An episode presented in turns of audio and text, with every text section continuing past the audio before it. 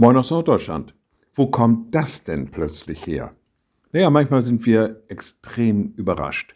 Da treten plötzlich Dinge zutage, die man überhaupt nicht hat kommen sehen. Es gab keine Vorzeichen, es gab keine Hinweise, nichts war abzusehen, dass sich da etwas entwickelte und plötzlich ist etwas da und wir stehen davor und sagen, ja, wo kommt das jetzt plötzlich her? Und wenn man dann mal nachforscht, stellt man fest, das war gar nicht so plötzlich sondern da gab es eine Entwicklung. Da hat etwas vielleicht ganz klein und im Verborgenen angefangen und plötzlich wurde es, na, wie heißt es immer schön, offenbar. Naja, man konnte es plötzlich sehen. Plötzlich war da irgendwas wahrnehmbar und weil man diese Entwicklung vorher nicht gesehen hat, war es dann halt plötzlich. Aber viele Dinge fangen klein an, breiten sich aus, entfalten ihre Wirkung und irgendwann tritt zutage, dass da schon lange etwas in Gange war. So ähnlich spricht Jesus von dem Himmelreich und sagt im Matthäusevangelium, das Himmelreich gleicht einem Sauerteig, den eine Frau nahm und in drei Maß Mehl mengte, bis es ganz durchsäuert war. Also da wird auch eine kleine Menge Sauerteig in Mehl eingemengt, eingemischt und dann entfaltet es seine Wirkung. Und irgendwann ist der ganze Teig durchsäuert. Und ich finde dieses Beispiel so faszinierend, gerade im Hinblick auf unseren christlichen Glauben. Manchmal denkt man da, die Gemeinden sind so klein, sie werden immer kleiner, sind immer weniger, die sich zum christlichen Glauben auch bekennen.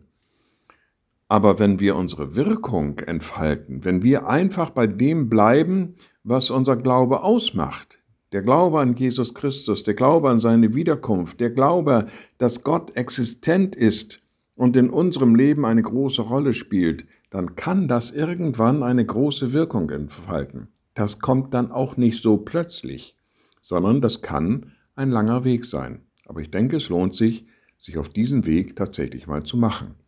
Bis es dann heißt, wo kommt das denn plötzlich her? Naja, so plötzlich wird es dann nicht sein. Liebe Schwestern und Brüder, ich lade Sie ein zu einem kurzen Gebet und anschließend zu einem gemeinsamen Vater unser. Ein mächtiger Gott, guter himmlischer Vater, du hast uns in diese Welt gestellt. Jesus Christus, du hast uns in deine Nachfolge gerufen, dass wir für dich ein Zeugnis ablegen, dass wir deine Lehre verbreiten. Das ist mühsam, gib uns die Kraft, immer wieder neu anzufangen, immer wieder neu das Bekenntnis zu dir in diese Welt hineinzutragen und lasst es Wirkung entfalten, sodass dein Wort, deine Lehre, dein Dasein immer mehr präsent wird, da wo wir sind. Und wir beten gemeinsam, unser Vater im Himmel, dein Name werde geheiligt, dein Reich komme, dein Wille geschehe wie im Himmel so auf Erden. Unser tägliches Brot gib uns heute und vergib uns unsere Schuld, wie auch wir vergeben unseren Schuldigern und führe uns nicht in Versuchung, sondern erlöse uns von dem Bösen. Denn dein ist das Reich und die Kraft und die Herrlichkeit in Ewigkeit. Amen. So seid gesegnet, bleibt behütet und bleibt gesund. Tschüss